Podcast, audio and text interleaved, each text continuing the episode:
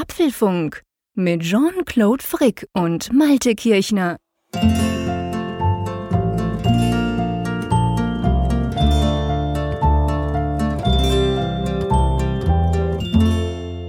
Folge 63 des Apfelfunks, diesmal aufgenommen am Montag, 15. Mai, am späten Abend, sozusagen zur gewohnten Zeit, aber wir sind zwei Tage früher aus terminlichen Gründen. Das heißt, wenn jetzt am Dienstag irgendwie die große Apple-Überraschung kommt, Jean-Claude und Bern, dann, dann sind wir nicht mit von der Partie. Das sei einfach mal vorangestellt. Genau, wir wollen ja da nicht so tun. Wir werden das ganz normal am Mittwochabend veröffentlichen, nehmen es aber eben schon zwei Tage vorher auf. Wobei, ganz ehrlich gesagt, Malte, ich wäre schon ein bisschen sauer, wenn jetzt Apple am Dienstag irgendwas Cooles vorstellen würde und wir das dann quasi nicht machen könnten. Aber es ist tatsächlich so, ich habe noch einen dummen Arzttermin am Abend, der sich nicht verschieben ließ. Drum, ausnahmsweise nehmen wir das schon zwei Tage vorher auf. Aber trotzdem, ähm, ich denke, an Themen mangelt es uns auch am Montagabend nicht. An Themen mangelt es uns nicht. Und ja, so als Einstieg würde ich einfach mal nehmen Wanna Cry. Es ist zum Heulen. Ich weiß nicht, ob du diese, oder nein, du hast mit Sicherheit diese Geschichte mitverfolgt von diesem Schädling, der ja nun da um den Erdball gefegt ist. Und wie komme ich da jetzt darauf in einem Podcast über Apple-Themen? Mein Gedanke war, und hier darf man es ja mal sagen, das hat ja auch so ein bisschen was mit Monokultur zu tun, oder? Dass so viele Windows-PCs da draußen sind. Ja, natürlich, na klar. Also WannaCry ist, würde ich mal behaupten, für Technikjournalisten, für Digitalexperten, was ich ja beides so ein bisschen bin, ist natürlich im Moment ein Thema, da kommt man nicht drum rum. Das Thema per se überhaupt. Also ich meine, ich habe schon einigen am Radio und auch schon einer Zeitung heute so ein bisschen erklärt, was das eigentlich ist und habe mir dann selber, als ich so ein bisschen drüber reflektiert habe, warum ist das so schlimm, warum kann das überhaupt passieren, ja, muss man schon sagen, Monokultur ist ganz schlecht. Du hast ja mal in einem der letzten Podcasts auch so ein bisschen über iOS, ich glaube, das war anlässlich der Funkgeräte-App, als wir da so ein bisschen philosophiert haben über den Namen unter anderem auch, hast du ja auch gesagt, Monokultur ist immer gefährlich, ist immer schlecht. Und in dem Fall jetzt von WannaCry, dieser Ransomware, die da weltweit PCs befällt, ähm, Festplatten verschlüsselt, Daten unbrauchbar macht, ist das natürlich ein ganz klares Zeichen. Ich würde mal sagen, Monokultur ist nie gut. Richtig. Wobei es auch erschreckend ist, einerseits auch die Update-Geflogenheiten vielerorts. Also das dann, wir, wir wissen das ja eigentlich schon lange, dass ja viele Systeme nicht geupdatet werden oder nur in sehr großen Intervallen und das hat sich in dem Falle auch gerecht.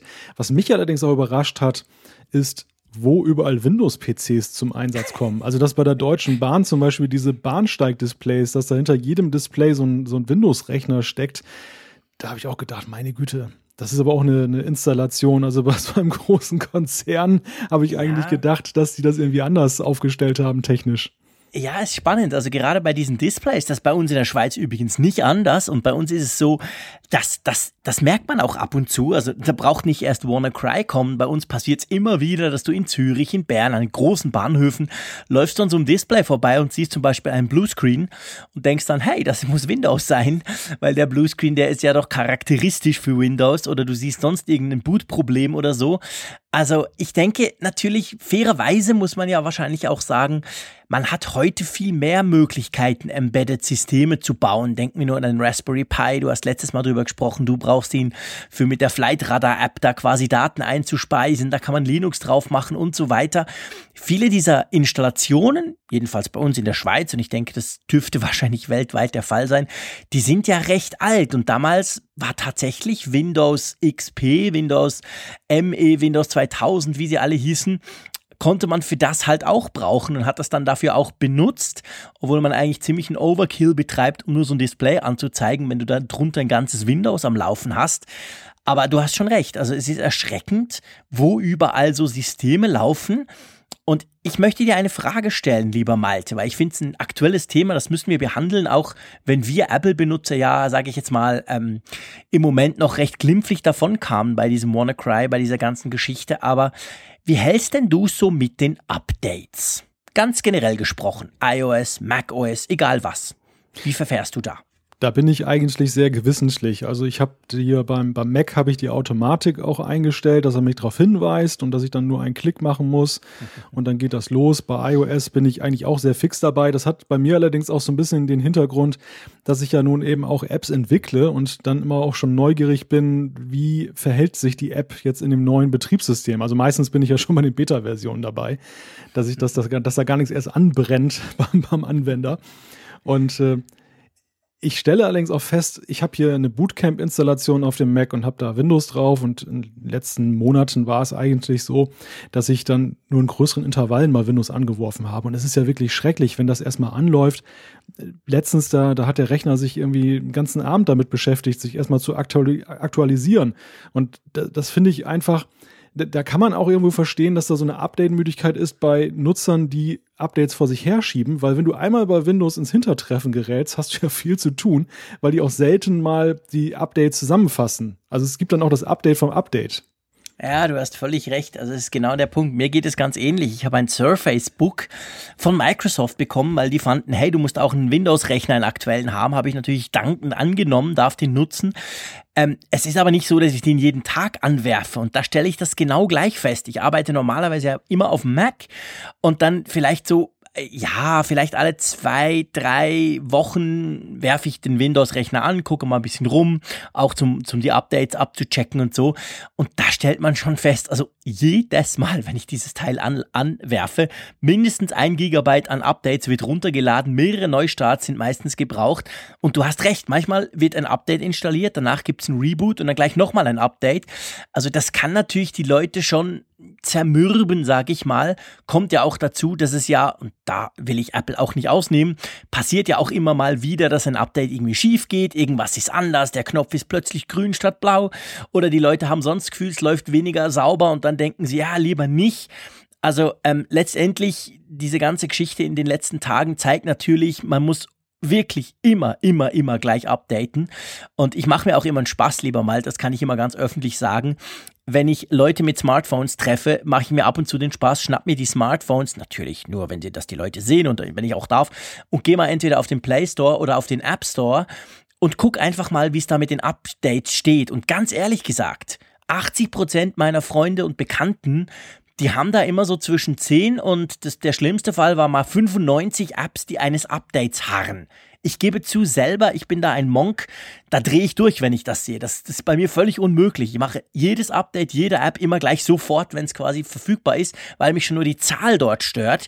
Aber und dann frage ich, hey, äh, schau dir das mal an, was ist denn los? Was ist denn mit meinem App Store los? Naja, das brauche ich nicht und oh, ich will nicht, dass dann was anders ist und so. Also man merkt schon eine gewisse Update-Müdigkeit und das machen sich natürlich die bösen Buben dann sofort quasi zu eigen und nutzen das aus. Also ich sehe das auch bei uns in unserer Funkgeräte-App. Denn da gibt es auch so eine kleine Statistik, wo man sehen kann, welche Versionen installiert sind. Und es ist wirklich auffallend. Ich glaube, der jüngste Stand war irgendwie, ja, so 70, 75 Prozent haben die aktuelle Version installiert. Aber es gibt eben eine große Ziffer, die haben immer noch die 1.0 installiert, die allererste Version. Und ich denke mal, das wird sich auch noch so fortsetzen. Also mhm. ich kann das nur bestätigen. Diese Update-Müdigkeit da draußen, die ist weit verbreitet. Und das, obwohl ja gerade auf den Smartphone-Plattformen, und da sage ich jetzt einfach mal übergreifend Plattformen, denn das ist ja beim Play Store auch relativ einfach, diese Aktualisierungen einzuspielen da, da sind die Leute komischerweise träge und, und wahrscheinlich mhm. genau aus den Gründen, die du genannt hast. Eben never change a running system, man hat irgendwann mal eine schlechte Erfahrung gemacht oder ja, meine Güte, man, man, man sieht einfach keinen Nutzen darin, weil es ja auch, und das, das stelle ich auch jetzt ja im iOS App Store fest, seitdem diese Review-Zeiten bei Apple runtergegangen sind von über eine Woche auf zwei Tage, ist die Update-Dichte auch wesentlich höher. Also die Anwender, ja. die Entwickler sind dazu übergegangen, auch jetzt so eine gewisse Fehlertoleranz walten zu lassen. Stimmt. Und ähm, nach dem Motto Bananensoftware reift beim Kunden und dann wird er schnell nachgesteuert, was natürlich eben dazu führt, dass du locker mal nach drei Tagen schon wieder 50 Updates in der Pipeline hast, wenn du natürlich so ein Viel-App-Horter bist wie wir beide natürlich. Ja, ja, das ist genau der Punkt. Da hast du natürlich recht. Es, es passiert auch viel. Es gibt auch viele Updates. Ähm, aber halt trotzdem, ich meine, so sowas wie dieses äh, WannaCry, diese Ransomware, die wirklich PCs quasi übernommen hat, verschlüsselt hat, unbrauchbar gemacht hat, das zeigt halt schon, ähm, wir haben es bis zu einem gewissen Punkt, haben wir es in der Hand. Ich meine, ich sage es ganz offen, wer heute noch Windows XP ein, äh, einsetzt, der handelt grob fahrlässig, Punkt. Der darf nicht rumheulen, wenn, wenn sein PC dann quasi gecrackt wird und, und missbraucht wird. Aber auch halt sonst, wer ein System hat und denkt, ja, ja, die Updates mache ich alle paar Monate mal, das denke ich, können wir uns in der heutigen Zeit, auch in der heutigen Vernetzung, wir sind alle ständig online, wir sind alle mit dem Internet verbunden, fast egal welches Gerät, ähm, das kann man sich heute einfach nicht mehr leisten, auch wenn es nachvollziehbar ein bisschen mühselig ist, gerade bei PCs oder auch bei Mac. Man muss das halt machen. Es gibt einen Neustart, man wird irgendwie rausgerissen, man muss dran denken etc. Man hat ein kleines Restrisiko, dass vielleicht irgendwas anders ist als vorher. Aber ich denke, das gehört einfach heute dazu, genauso wie wenn du ins Auto sitzt und dich angurtest, musst du eigentlich auch diese, ich sag's mal salopp, diese verdammten Updates zeitnah einspielen, oder? Das ist in gewisser Weise ein Weckruf, was wir hier erleben. Das ist aber ein bitterer Weckruf, aber eben einer, der auch mal aufzeigt, welche Konsequenzen drohen, wenn man eben das so macht. Das Problem der Vergangenheit ist ja, dass ja das eher eine abstrakte Gefahr häufig ist. Natürlich liest mhm. man über Viren, man liest über Probleme, über Hackerangriffe und so weiter und so fort, aber man denkt ja dann immer in dem Moment, das betrifft andere, das betrifft nicht mich, ich habe das im Griff. Und das ist so ein, ein, ein trügerisches Denken und dann lässt man die Sicherheit eben schleifen und solche Vorfälle, die so übergreifend dann da sind, das führt dann ja doch meistens dazu, dass der ein oder andere einfach mal drüber nachdenkt, über sein Verhalten, über seine ja, Trägheit, möchte ich sagen. Und das ist ja bei jedem von uns ein Stück weit so, dass man an gewissen Stellen träge ist. Thema Backup ist ja auch mal so eine Sache, da musste ich auch mich mal irgendwann zusammenreißen. Glücklicherweise habe ich das gemacht, bevor mal der große Datenverlust da war und habe mal meine Backup-Strategie überarbeitet. Aber man schiebt das auch gerne vor sich her. Ja, das stimmt. Das ist, Backup ist noch viel schlimmer eigentlich als Updates. Ich sag mal, Updates tun ja an und für sich nicht weh. Das ist relativ schnell erledigt. Beim Backup, da, da musst du ja wirklich dran denken. Du musst zumindest Ressourcen zur Verfügung stellen. Wenn du es ganz genau nimmst, solltest du auch mal überprüfen, ob das Backup überhaupt funktioniert. Also da muss man noch ein bisschen mehr ähm, quasi Einsatz zeigen. Aber gerade so ein Fall wie jetzt die letzte Tage zeigt natürlich, ohne Backup geht sowieso gar nichts. Und ich glaube, wir, auch wir in einem Apple, ähm, in einem Apple-Podcast sollten uns keine Illusionen machen. Und das können wir auch ganz offen so sagen. Wir, wir sprechen jetzt zwar über Windows-Rechner, die befallen sind, aber letztendlich, das kann auch Apple treffen. Apple ist einfach noch ein bisschen weniger auf dem Radar rein anhand des Marktanteils, was natürlich bei iOS ganz anders aussieht. Das wäre durchaus spannend, denke ich, für Hacker oder für Geheimdienste, wenn sie dieses System cracken könnten könnten. Also von dem her gilt das ja auch für uns, gell? Also wir, wir Apple-Menschen dürfen uns ja da nicht auf der sicheren Seite äh, wähnen, oder? Ja, wir können so ein bisschen gehässig heute, heute mal lachen. Das war ja so ein bisschen der, die Intention meines Schlenkers, aber du hast völlig recht. Es gibt Verhaltenstipps im Umgang mit dem Internet und den Gefahren, die gelten einfach für alle Plattformen, auch wenn man prozentual sagen kann, dass der Windows-PC nach wie vor einfach die idealere Angriffsfläche ist. Aber das heißt nichts. Gerade diese trügerische Sicherheit ist gefährlich. Morgen kann es dann eben mal ein Apple-System sein. Und wir haben ja auch gesehen, es gab ja diese Pegatron oder Pegasus-Lücke, dass mhm. da ja eben auch in, den sicher geglaubten Sachen doch tiefe Lücken schlummern können. Und wenn die gefunden werden, dann geht das sekundenschnell und man hat ein dickes Problem. Ich bin eigentlich auch nur darauf gekommen, weil ich heute einen großen Artikel über das Thema geschrieben habe und ähm, da dachte ich, naja, irgendwie müssen wir das im Apfelfunk auch mal thematisieren. Jetzt sind wir schon sehr weit in diesen kleinen Exkurs eingestiegen. Ich würde sagen, blicken wir doch mal auf die sonstigen spannenden Themen, die wir heute Abend vorhaben. Ja, ganz genau. Ähm, also Thema gleich absolut passend. Heute, also Montagabend, dem 15. Mai, wo wir das aufnehmen, hat Apple eine ganze Reihe von Updates veröffentlicht, wo wir ganz kurz drüber sprechen müssen. Ist natürlich eine zeitliche ich sag nicht fast schon ja nicht witzig, aber eine spannende Korrelation hat damit wahrscheinlich auch nichts zu tun, aber trotzdem es kamen neue iOS Versionen, WatchOS und auch macOS Versionen raus, da werden wir sicher kurz drüber sprechen. Ja, und dann wirft ja die WWDC langsam aber sicher ihre Schatten voraus. Ja, endlich kommen die Gerüchte zur Weltentwicklerkonferenz und schon wieder das iPad äh, in dem 10,5 Zoll Format, was uns beschäftigen soll. Das soll jetzt angeblich neben diesem Siri Speaker, über den wir letzte Woche gesprochen haben, dann Thema der Keynote sein. Und ja, ich denke mal, das sollten wir mal kritisch hinterfragen, ob das denn plausibel ist.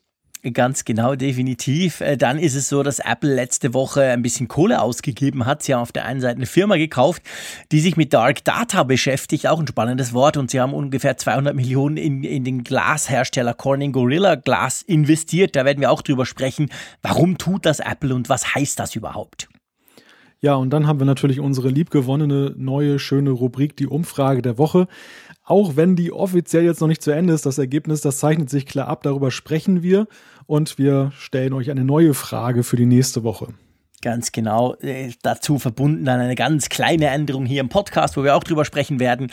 Also ich würde sagen, alles in allem spannende Themen. Ich hoffe wirklich, dass es heute auch noch mal kurz fürs ein oder andere Feedback reicht. Das ist ja in den letzten Folgen ein bisschen zu kurz gekommen aber wir werden schauen, ob wir da auch noch Platz für haben. Wäre auf jeden Fall schön und die ganz kleine Änderung, die ich jetzt einfach mal anteasere, hängt eben auch mit diesem Feedback zusammen, damit wir da ein bisschen besser vorwärts kommen, sage ich mal. Aber lass uns gleich mal bei den Updates einsteigen, weil das natürlich so schön passt, wenn wir quasi den Microsofties sagen, so Jungs, ihr müsst halt immer schön updaten.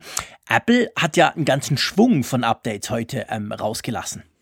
Ja, eigentlich haben sie fast alles äh, ja. geupdatet, was da eben am Markt ist. iOS 10.3.2, WatchOS 3.2.2 und macOS 10.12.5. Und ihr hört schon an den vielen Punkten, die da im Raume stehen. Das sind keine ganz großen Updates im Sinne von, da sind tierisch tolle, neue, große Funktionen drin, sondern das sind Bugfix-Updates, da sind ja kleine Verbesserungen drin ja, im Grunde nicht viel Spannendes so, wenn man in die Release Notes schaut, oder? Ja, definitiv. Also ich habe mal iOS 10.3.2 unmittelbar vor unserer Aufnahme installiert das ging ja reibungslos, ähm, alles geklappt, aber ich habe jetzt wirklich mal so im Schnelldurchgang gar nichts gefunden, andere auch nicht. Man liest auch im Internet noch nichts ähm, neben den üblichen Bugfixes, also dass da irgendwelche neuen Funktionen oder sogar nur veränderte Funktionen drin wären.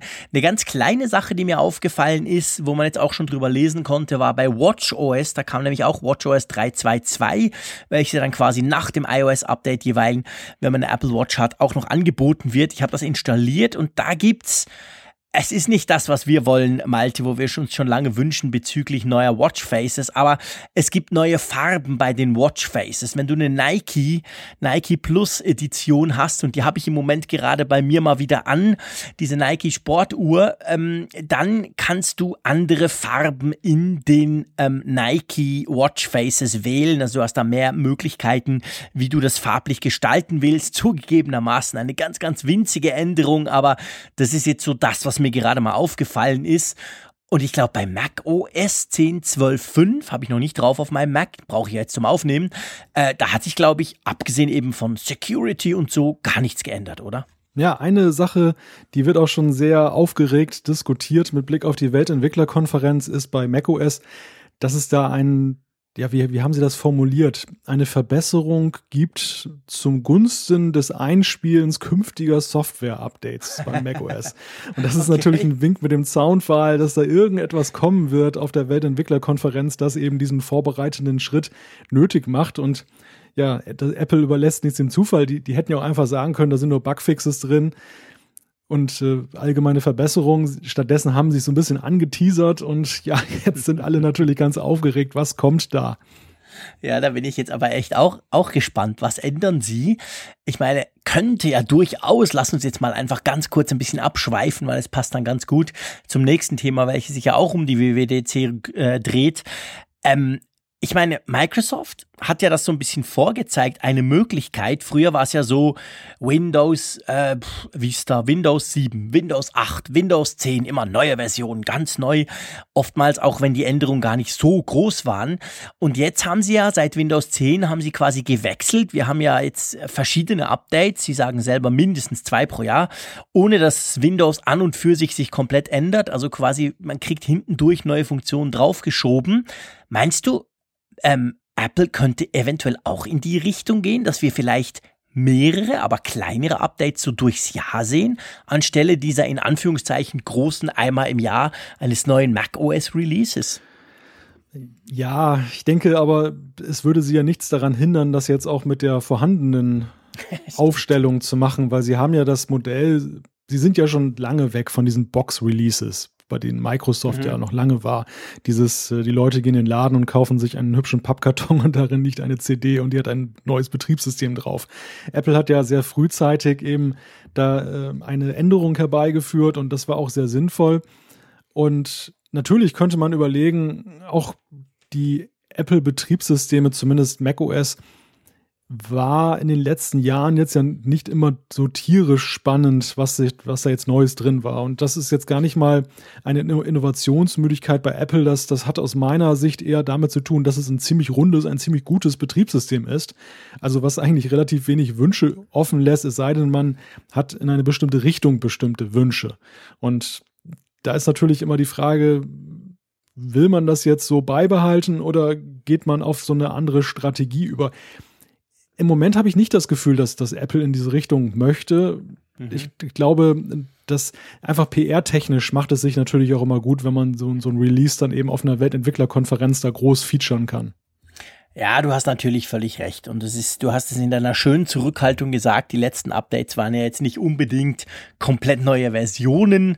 Äh, da ist ja zum Teil relativ wenig passiert. Da kam mal Siri dazu, äh, ein paar Design-Tweaks, aber es war jetzt nicht unbedingt so, dass man gleich gemerkt hat, hey, du hast schon das neue Mac OS drauf. Und das dürfte wahrscheinlich weiter so gehen. Also äh, bleibt spannend. Ich bin wirklich gespannt, was Apple gerade so in diesem Software-Update-Prozess ändert. Ähm, aber es soll ja auch um Hardware gehen. Lass uns doch mal zu unserem zweiten Thema springen. Um das liebe iPad, wo wir ja doch schon ein paar Mal drüber gesprochen haben, jetzt so, ich glaube, wir sind knapp zweieinhalb Wochen vor ähm, der, der Keynote an der Entwicklerkonferenz. Ähm, jetzt gibt's ganz relativ konkrete Gerüchte, was so ein neues 10,5 Zoll iPad angeht. Ja, im Grunde ist es ja der, der Apple-Fernseher 2017, würde ich schon fast sagen. Das zieht sich wie so ein roter Faden durchs Jahr mit jedem Event oder jedem möglichen Event, was da eben kommen kann, wird jetzt dieses 10,5 Zoll iPad gehandelt, das ja dann rahmenlos oder weitgehend rahmenlos sein soll. Wir haben es ja schon im Frühjahr erwartet. Dann gab es ja gar kein Event, sondern nur eine Pressemitteilung und ein Shop-Update. Und dann hieß es ja, das ist noch nicht fertig. Das, das wird aber vielleicht im Juni fertig sein. Ja, und diesen roten Faden hat man jetzt wieder aufgegriffen und ähm, macht das jetzt neben diesem Siri-Speaker dann zu dem großen Thema dann eben dieser Weltentwicklerkonferenz. Man muss dazu sagen, Geräte auf der Weltentwicklerkonferenz, das ist ja sowieso immer so eine Sache. Die gab es, die wurden aber auch häufig erwartet und dann gab es gar nichts, weil Apple dann doch eigentlich die Software gerne in den Fokus rückt und das gar nicht so sehr gebraucht, um da jetzt ähm, Hardware vorzustellen. Das, das, das musste irgendwie schon irgendwie auch einen Bezug geben dann zur Software, dass sie das eben zum Thema machen. Insofern für mich noch ein großes Fragezeichen dran, auch ja aufgrund der Argumente, die wir hier mal besprochen haben, dass es ja auch komisch wäre, die Rahmenlosigkeit beim iPad anzufangen und nicht beim Hauptprodukt, dem iPhone.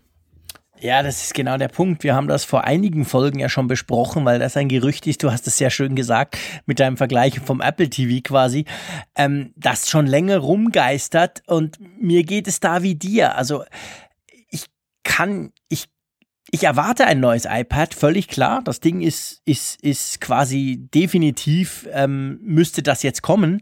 Das ist schon viel zu lange da eigentlich nichts passiert, weil machen wir uns nichts vor. Das letzte iPad, das, das da rauskam, das war ja, äh, ja, das war ja einfach, ich nehme ein iPad Air, klatsche ein bisschen was rein. Das ist ja in dem Sinn nichts Neues. Das ist einfach ein schöner neuer Preis.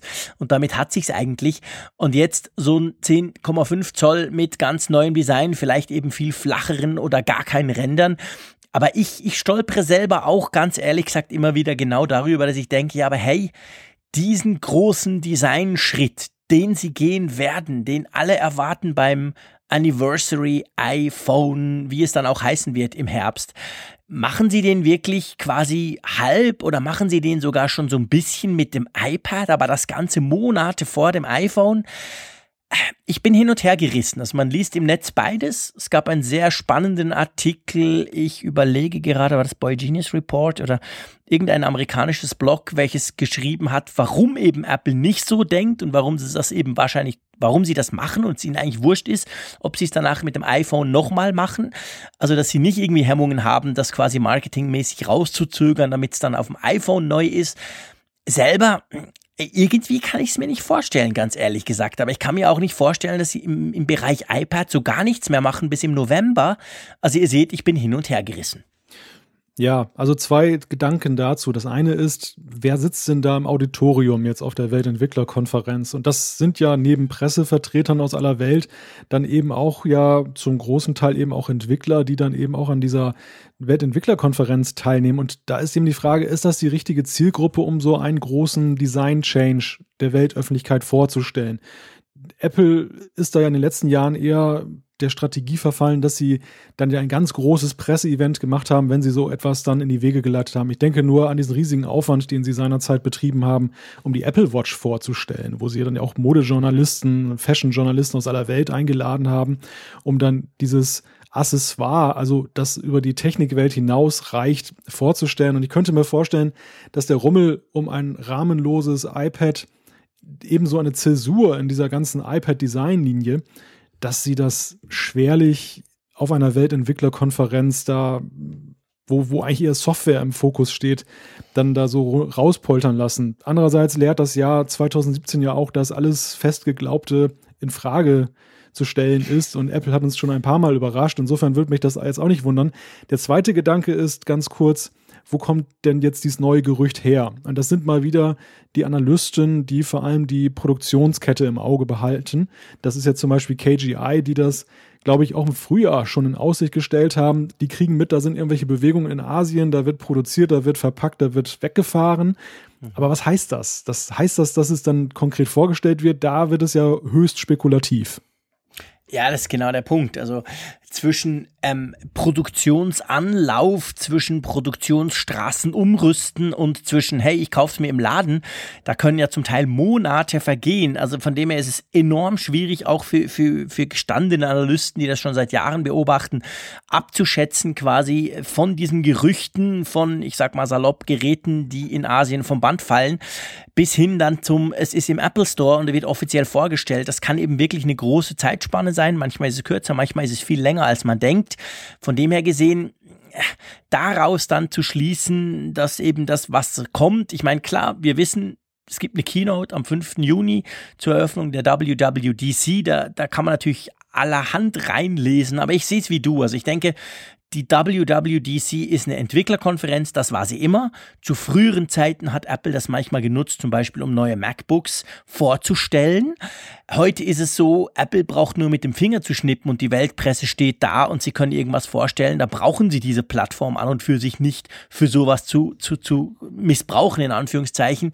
Drum ich ganz ehrlich gesagt denke, so ein Siri-Lautsprecher, das würde völlig ins Konzept passen. Das ist ja. ja vor allem Software, mehr Software als Hardware eigentlich. Das würde wunderbar passen. Man hat alle Entwickler da, man kann denen erklären, wie sie jetzt diesen, diesen Speaker dann unterstützen können, etc. Das macht für mich absolut Sinn ein iPad macht keinen Sinn und drum rechne ich eigentlich nicht damit. Ja, du hast das sehr schön gesagt, dass, dass der Siri-Speaker passt sich perfekt ein, was die Zielgruppe angeht. Man sucht auf der einen Seite die Weltöffentlichkeit damit und auf der anderen Seite braucht man die Entwickler und will denen auch ein Signal setzen, dieses Produkt ist auch für euch und wir brauchen euch, um dieses Produkt erfolgreich zu machen. Und da, da haut es hin für mich, diese Symbiose, das am 5. Juni da in San Jose da vorzustellen. Aber beim iPad, das hinkt so ein bisschen. Und mhm. dass es sich da irgendwie vielleicht bewegt in Asien, das muss jetzt ja auch nicht heißen, dass es der 5. Juni ist, sondern ja, warum bringt Apple nicht mal irgendwie in einen, einen Sommertermin, wo ja. sie eben dann dieses iPad dann veröffentlichen und dass daher auch diese Bewegungen da in der Produktionskette dann da schon herrühren. Ja, genau. Das sehe ich genau gleich. Also ich rechne nicht unbedingt mit einem, mit wirklich neuer Hardware in Bezug auf eben, abgesehen von diesem Speaker. Lass mich gern überraschen, denke aber eigentlich nicht, dass es die richtige, ähm, die richtige Plattform ist. Und Apple schaut eben auf solche Sachen. Und wahrscheinlich denke ich, oder was heißt wahrscheinlich, die haben sicher genug Themen, die sie den anwesenden Entwicklern und natürlich der anwesenden Weltpresse vorwerfen können, die spannend genug sind, da müssen sie nicht unbedingt noch ihre, ihr iPad-Line-Up quasi aktualisieren. Ja, warten wir es mal ab. Aber was ja auch spannend ist, ähm, um vielleicht mal gleich zum dritten Thema ähm, dieser Apfelfunk 63 Ausgabe rüber zu switchen. Apple hat in den letzten paar Wochen ziemlich viel Kohle ausgegeben. Ja, für ihre Begriffe ist es ja sogar eher wenig Kohle, denn, denn die haben ja eine prall gefüllte, milliardenschwere Kriegskasse und ähm, da sind 200 Millionen jeweils eigentlich Peanuts. Die beiden die Unternehmen, denen das zugutekommt, beziehungsweise die gekauft worden sind, das sind einerseits die Firma Lattice Data und du hast es vorhin schon ein bisschen angeteasert, die haben ein ganz witziges Thema, was mir so gar nicht geläufig war, jetzt vom Begriff her. Darüber sprechen wir gleich. Und das zweite ist ein bekannter Name, Corning. Das ist ein Glashersteller. Und bei denen ist es so, die haben sie nicht gekauft, sondern Apple hat ein, ein Programm aufgemacht, wo sie Investments tätigen in der Herstellerkette, in der Zuliefererkette. Und Corning ist ein ganz wichtiger äh, Zulieferer für Apple eben was die Gläser angeht, für die Displays, mitunter in der Vergangenheit auch für die Gehäuse, als dann da noch der Glasrücken da war. Und da stecken sie jetzt auch 200 Millionen Dollar rein. Und die Fachwelt spekuliert natürlich zu Recht, wie ich finde, was haben diese beiden Investments äh, für eine Bedeutung? Wo will Apple dahin? Welches Know-how kaufen sie bei dem einen ein und welches Know-how unterstützen sie bei den anderen? Ja, lass uns doch mal äh, vielleicht zuerst beim Glas bleiben. Bei Corning Gorilla Glas, das hat wahrscheinlich jeder schon mal gehört. Das gilt so als die Instanz, wenn es darum geht, Bruch und vor allem kratzfeste ähm, Glasdisplays zu bauen oder eben inzwischen ganze Gehäuse. Fast jeder Hersteller nutzt Technologie von denen. Gleichzeitig muss man wissen, dass die schon ein paar Mal fast bankrott waren. Also Apple, das allererste iPhone hat auch Corning Gorilla Glas ähm, gehabt. Die waren damals noch ganz, ganz neu. Schon damals hat, damals hat Apple die unterstützt. Inzwischen ist es so, dass vom Gal Samsung Galaxy S8 übers LG G6, also eigentlich alles, was Rang und Namen hat, inzwischen Gläser oder Gehäuse von, die, von denen benutzen. Trotzdem ist es nicht so, dass es denen immer super gut geht. Und was ich denke, ganz ehrlich gesagt, Malte, es hängt wahrscheinlich auch noch ein bisschen Politik bei diesen 200 Millionen, weil Corning baut oder zumindest entwickelt ihre Gläser, ihre Technologie ja in den USA und es ist ja im Moment ziemlich en vogue für Silicon Valley Firmen, wenn sie eben Kohle in den USA ausgeben, um quasi ein bisschen davon abzulenken, dass sie die meiste Kohle ja eigentlich in Asien investieren. Ja, das, das könnte ein Beweggrund sein und einer, der ja auch ja schnell umgemünzt werden kann, also der einen unmittelbaren Effekt entfaltet und da wäscht die eine Hand die andere. Das, auf der einen Seite machen sie etwas, was sich politisch gut darstellen lässt und auf der anderen Seite, du hast es gerade erwähnt, ähm, sichern sie ihre Lieferkette, weil da auch ein Zulieferer ist, der vielleicht das ein oder andere Mal dann schon ein bisschen Probleme hatte, der dann also abgesichert ist dann auch finanziell für die Zukunft und dass man auf den setzen kann. Aber es gibt ja dann auch noch technologisch einige Spekulationen. Ja, ja, natürlich, klar. Also technologisch äh, ist es so, wir wissen, ich, ich glaube, das kann man heute sagen, wir wissen alle, wo es hingeht. Es geht zum rahmenlosen Display, es geht zum, ich habe das Gefühl, nur ein Display in der Hand zu halten. Jeder, der schon mal ein Galaxy S8 in der Hand hatte, der hat diesen Effekt schon mal gesehen. Und dadurch wird natürlich die verwendete Technologie extrem wichtig. Wir konnten ja gerade in den letzten Wochen, seit das Galaxy S8 von Samsung eben auf dem Markt ist, konnte man ja lesen, dass so schön das Ding ist, so schlecht soll es sein, wenn es an Boden knallt. Das hat in mehr oder weniger allen Tests relativ übel abgeschnitten. Also sprich, es geht sehr schnell kaputt, das Ding. Und diese Probleme, denke ich, diesen Problemen stellt sich Apple auch, weil wir ja eigentlich auch alle davon recht, damit rechnen, dass das iPhone 8 oder wie es dann auch heißt, eben einen viel, viel kleineren Rand haben wird, vielleicht gar keinen Rand haben wird, vielleicht wieder eine Glasrückseite bekommt, nicht mehr das Aluminium von heute. Da ist es enorm wichtig, dass du eine Technologie hast, die halt auch, ich sag's mal in Anführungszeichen, einigermaßen ähm, bruchsicher ist, oder? Ich denke auch, es geht um Bruchsicherheit, weil das Glas, das Display eine immer größere Rolle spielt und das, das geht ja fast konform so mit, äh, das zweite große Thema, bei dem das ja auch eine Rolle spielt, ist der Akku.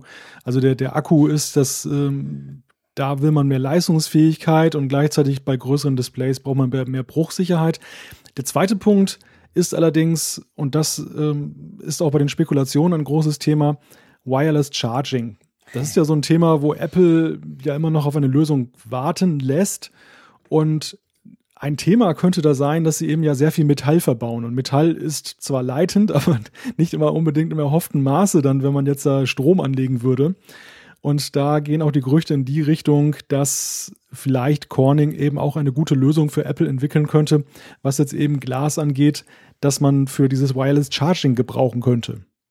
Ja, das stimmt, da hast du völlig recht. Also das ist etwas, man sieht das im Android-Markt wunderbar. Alle man kann wirklich sagen, alle Smartphones, die hinten Metall haben, die unterstützen kein Wireless Charging. Die, die Plastik haben, können es und natürlich die, die Glas haben, so ein bisschen im höherpreisigen Segment, können es alle auch inzwischen.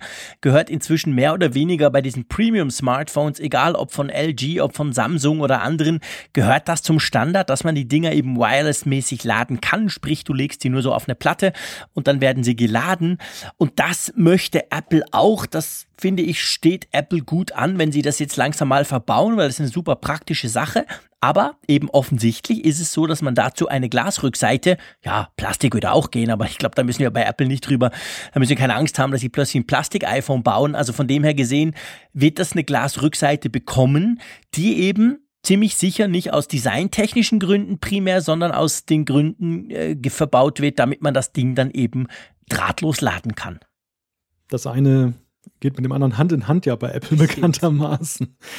Ja, vielleicht noch eine zweite Spekulation in dem Zusammenhang und die halte ich aber jetzt eher schon für sehr spekulativ. Das ist der Gedanke, dass mit Augmented Reality, auch da gibt es ja schon lange die Gerüchte, dass Apple irgendeine Art von Gerät entwickelt, dass man eben die echte Realität mit der virtuellen verbinden kann und da braucht es halt auch Glas, wenn man das jetzt so denken würde, wie das bei Google war, Google Glass das Glas müsste aber natürlich sehr dünn sein. Es, es müsste einen großen Winkel abdecken und ja, möglichst leicht bei alledem.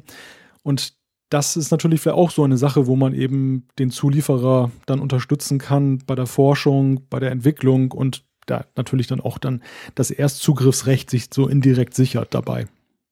Ja, also das halte ich, das halte ich auch für extrem spekulativ. Klar, Apple und Virtual Reality, Augmented Reality, da reden wir auch schon relativ lange drüber. Ist immer wieder ein Thema, das man Apple zuschreibt, wo man denkt, die machen irgendwann mal was. Der Tim Cook schwärmt ja immer von diesen Möglichkeiten der neuen Technologie. Ähm, es würde passen, gebe ich dir recht, wenn sie eine Brille bauen, wenn sie irgendwas bauen, was du dir auf die Nase klemmst, ist das aus Glas, muss das irgendwie eine, eine Durchsichtigkeit haben, die Möglichkeit, was einzublenden, etc. pp. Aber ähm, ob jetzt dieses Investment, ich finde, dafür ist es dann auch ein bisschen wenig Kohle. Also 200 Millionen, du hast es vorhin angesprochen, für Apple ein Klacks. Auch für Corning inzwischen nicht mehr so, dass das jetzt quasi das Rieseninvestment ist. Die sind inzwischen schon sehr groß und haben eben sehr viele Kunden. Also hm, ich denke, das ist wahrscheinlich ein bisschen weit gedacht, dass man jetzt das noch mit damit in Zusammenhang setzt. Aber klar, Apple positioniert sich gut bei Corning, mit Corning. Die stehen dann gut da. Das gibt eine, das ist schon eine enge Partnerschaft. Die wird wahrscheinlich noch ein bisschen enger, wenn da noch Kohle fließt. Von dem her gesehen würde ich mal sagen, ja, was das anbelangt, können wir gespannt sein, oder? Ja, und ich denke ergänzend auch, dass Apple, wenn es ihnen um das Thema Augmented Reality ginge, dann wahrscheinlich eher Corning gekauft hätten oder eine gewisse, ja, oder eine, eine verbindliche Exklusivität herstellen. Denn es wäre ja für sie absolut kontraproduktiv, wenn sie dann mit 200 Millionen US-Dollar eben die Entwicklung einer tollen Glasart da unterstützen. Und das Erstbeste, was passiert ist, die anderen Hersteller kaufen dort auch ein. Das, das, das finde ich bei Wireless Charging unverdächtiger, weil andere Hersteller da ja längst auf dem Markt sind mit genau, Lösungen. Die haben das schon. Eben, da, da kann Apple ganz entspannt dann eben da diese Technologie erforschen oder auch, sie müssen es jetzt nicht eben sich komplett zu eigen machen, denn die anderen werden vielleicht hinterhergehen, dann, wenn Apple irgendwas Innovatives herausbringt, aber sie, sie haben ja den Vorteil nicht, dass sie da die Pioniere sind, während bei dem Thema Augmented Reality, so sehr es ja schon Ansätze vielerorts gibt, wäre Apple zum jetzigen Zeitpunkt ja auch noch jemand, der so einen gewissen Pionierstatus hätte. Ja, ganz klar, das ist genau der Punkt. Und wir alle wissen, wenn Apple was wirklich Neues macht, was pioniermäßiges oder was, wovon sie das Gefühl haben, es sei pioniermäßig, dann wollen sie das selber machen, dann entwickeln sie das von A bis Z durch, äh, machen das selber, kaufen Firmen auf im Vorfeld und, und bauen dann die Technologie oder, oder Ansätze der Technologie dann auch entsprechend ein. Da gebe ich dir recht, da hätten sie Corning gekauft. Das wäre wahrscheinlich dann viel, viel teurer gekommen, weil wie gesagt, Corning hat fast jeden großen Smartphone-Hersteller bereits als als Kunden. Also das wäre wahrscheinlich ziemlich viel Kohle gewesen, die da hätte fließen müssen, ist vielleicht eben auch nicht nötig. Wir wissen nicht genau, was Apple da im Bereich Virtual Reality noch baut. Vielleicht brauchen sie da gar keinen Partner oder haben schon lange einen gekauft. Und drum denke ich, die zweite Akquisition, was ja eben eine Akquisition ist und nicht einfach quasi ein Investment, nämlich die dieser Firma, ähm, dieser Firma ähm, Lattice Data, das denke ich könnte unter Umständen lang- oder mittelfristig genau in so eine Richtung gehen. Da haben sie eine Firma komplett gekauft, gell? Genau, da geht es um Know-how, dass sie sich dann vereinleiben wollen und Lattice Data, die sind darauf spezialisiert, dass sie unstrukturierte Daten, wie zum Beispiel Texte und Bilder, dann in strukturierte Daten umwandeln können. Und das klingt jetzt ziemlich abstrakt. Was heißt denn das? Ja, das, das klingt tatsächlich sehr abstrakt, aber man kann sich das zum Beispiel so vorstellen, also, dass man äh, einen Haufen Daten hat, das können eben äh, SMS, das können E-Mails, das können irgendwelche Textdaten sein, aber die sind dann angereichert mit Bildern, die sind angereichert mit Videos etc. Und dieser Haufen Daten, der im ersten Moment mal nichts miteinander zu tun hat, der soll durch die Technologien, die hinter diesem Lattice Data stecken, oder da, da, damit wirbt zumindest Lattice Data, dass man eben so einem Topf an Daten, der im ersten Moment gar nichts miteinander zu tun hat, eine Struktur, eine Durchsuchbarkeit, eine Kategorisierbarkeit quasi verleiht. Und das letztendlich lässt dann ich sag's mal salopp, lässt dann diese Daten plötzlich als Datenschatz vielleicht hervorkommen, dass man aus diesen Daten Dinge rauslesen kann, die einem sonst nicht bewusst geworden wären. Ich meine, du bist der Programmierer, du kennst dich viel besser mit strukturierten und unstrukturierten Daten aus. Habe ich das einigermaßen richtig erklärt? Ja, ja, klingt gut. okay, Glück gehabt.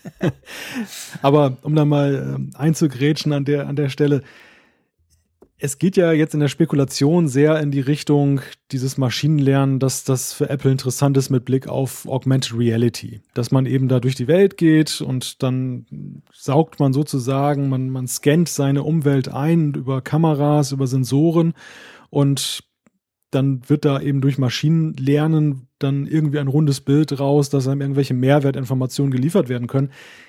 Ich persönlich bin eigentlich beim Lesen der Meldung gar nicht so sehr überzeugt gewesen davon, dass das jetzt nur für, für AI interessant ist, sondern das ist eigentlich für alle möglichen Felder, die Apple beackert, von Interesse. Das, das könnte zur Verbesserung der, der Fotos-App und der, der ganzen ja, ja, Cloud-Mediathek von großem Interesse sein. Das könnte auch, ja, für, für Siri könnte es auch eine interessante Geschichte sein, dann eben das, was da eingegeben wird, irgendwie zu strukturieren. Denn, denn momentan ist sie ja noch sehr festgelegt auf bestimmte Muster, die man ihr liefern muss. Ja, ich glaube, das ist ganz genau der Punkt. Also wir haben auch schon oft drüber gesprochen. Gerade wenn du mit Google, und ich, ich sage jetzt mal, Google ist da natürlich so ein bisschen der Leuchtturm quasi, was Artificial Intelligence, was Automatismen angeht. Aber egal, ob wir, ob wir Google Now, ob wir den Google Assistenten nehmen, den ich aufrufen kann, oder eben zum Beispiel die Google Fotos App, ähm, da ist es genau, da sieht man das. Da kann ich irgendwas eingeben und der, der, der bringt mir dann clevere Dinge, der schafft das aus meinen Daten, sei das aus den Dingen, die ich ihm erzähle oder eben die Sachen wie im, im Fall von der Fotos-App, die Fotos, die ich da hochlade, schafft er das eben ganz spannende Relationen suchen etc. zu machen und das geht weit über die Möglichkeiten raus, die eben Siri oder die, die, die Apple Fotos App hat und ich denke, genau in dem Bereich, das sind nicht nur wir, die das sagen, das kann man allenthalben überall wieder lesen, auch da wieder die Analysten sagen das schon länger, da müsste sich Apple verstärken, da sind sie zumindest in Bezug auf Google, ähm, noch ein bisschen schlechter aufgestellt. Und ich denke auch, dass sie diese Firma, diese 200 Millionen, wahrscheinlich genau dafür ähm, ausgegeben haben. Genau dafür haben sie diese Firma gekauft, um ihr Know-how in diesem Bereich quasi ähm, zu verstärken. Und das ist ja, gell, Malte, das ist ja so ein bisschen typisch Apple. Apple kauft ja gerne Firmen immer wieder, nicht unbedingt die großen Kracher für x Milliarden Dollar, aber sie kaufen immer mal wieder Firmen für 100, 200, 300 Millionen, äh, von denen man vielleicht vorher noch nie was gehört hat und die dann mittelfristig irgendwann wieder in Produkten ganz konkret auftauchen. Ja, ihnen geht es wirklich um das Know-how dieser Firmen bzw. der Mitarbeiter, die dort sitzen und nicht eben um den Namen. Ich meine, diese, diese Investition hat es auch gegeben bei Apple. Beats ist natürlich nichts Klar. anderes als das Vereinleiben einer populären Kopfhörermarke. Mag sein, dass die Technik in mancherlei Hinsicht auch interessant für sie war, aber es ging natürlich vor allem darum, dass es ein prestigeträchtiges trächtiges Produkt ist, was halt gut in das Line-up eines Herstellers passt, der mit dem iPod ja auch bei den Musikabspielgeräten Akzente gesetzt hat. Aber bei Lattice, da gebe ich dir recht und auch seinerzeit bei Siri, da ging es ja jetzt nicht darum, einen, einen Namen zu kaufen oder irgendwas Prestigeträchtiges zu machen. Lattice ist völlig unbekannt. Siri, das ergab für uns auch erst später einen, einen Sinn, was das eigentlich jetzt werden soll. Und da geht es dann wirklich eben um diese Spezialitäten und deshalb auch eben, erfreulicherweise ist es für sie günstig, aber ich glaube, der, der Preis spielt da auch so die sekundäre Rolle. Es geht wirklich um das Know-how, was sie haben wollen und meistens steckt ja dann, oder was heißt meistens, da steckt ja immer auch irgendeine gewisse Intention hin für ein Produkt, was sie entwickeln wollen. Bei Siri ging das ja damals auch sehr schnell.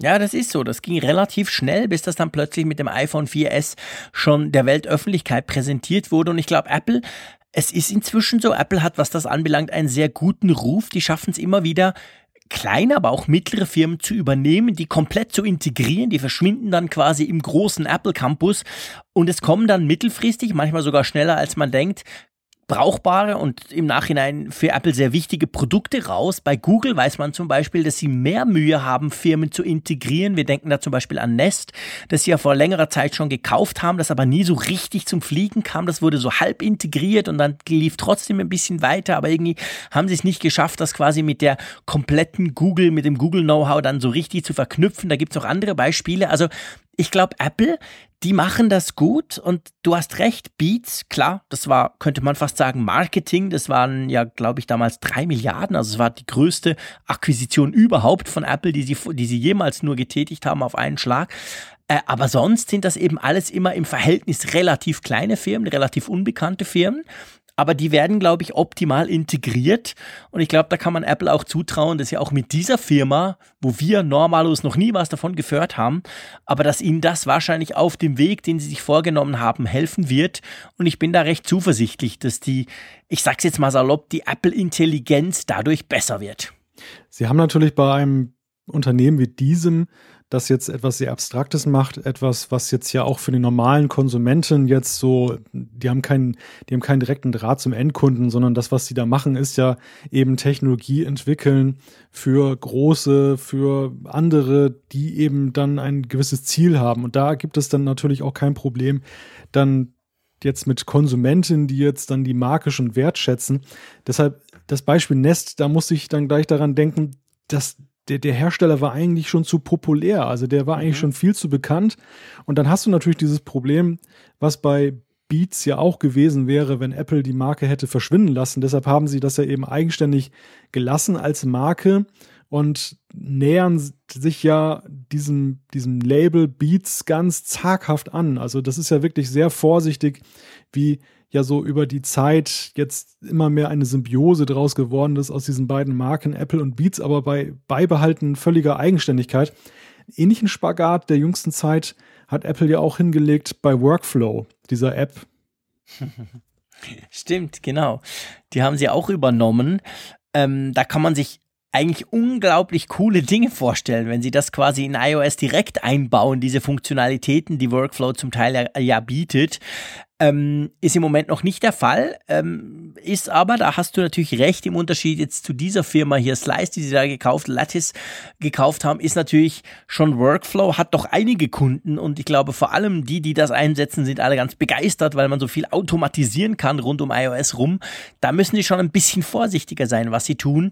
Und das stimmt natürlich, du hast recht. Es ist viel einfacher, wenn du irgendein Entwicklerstudio kaufst, das kein Mensch kennt, als wenn du was kaufst, wo du schon Tausende, Zehntausende, Hunderttausende ähm, Konsumenten hast, die dann konkrete Erwartungen dran haben. Das ist nicht ganz das Gleiche, das stimmt. Aber machen wir mal einen Haken dran an die Investments, die Apple auf seiner Einkaufstour gemacht hat. Wollen wir zu unserer kleinen Ankündigung kommen mit der Änderung? Ja, klar. Keine Bange, liebe Leute äh, da draußen. Ähm, wir ändern praktisch nichts. Äh, uns wird es weiterhin wöchentlich geben. Alles picobello. Wir haben einfach gemerkt, wir haben ja die App der Woche ähm, eingeführt vor ein paar Folgen. Das hat auch super Spaß gemacht, sich jede Woche eine App zu überlegen, die man gerne nutzt und die euch dann vorzustellen. Wir haben aber zwei Dinge gemerkt, gell, Malte?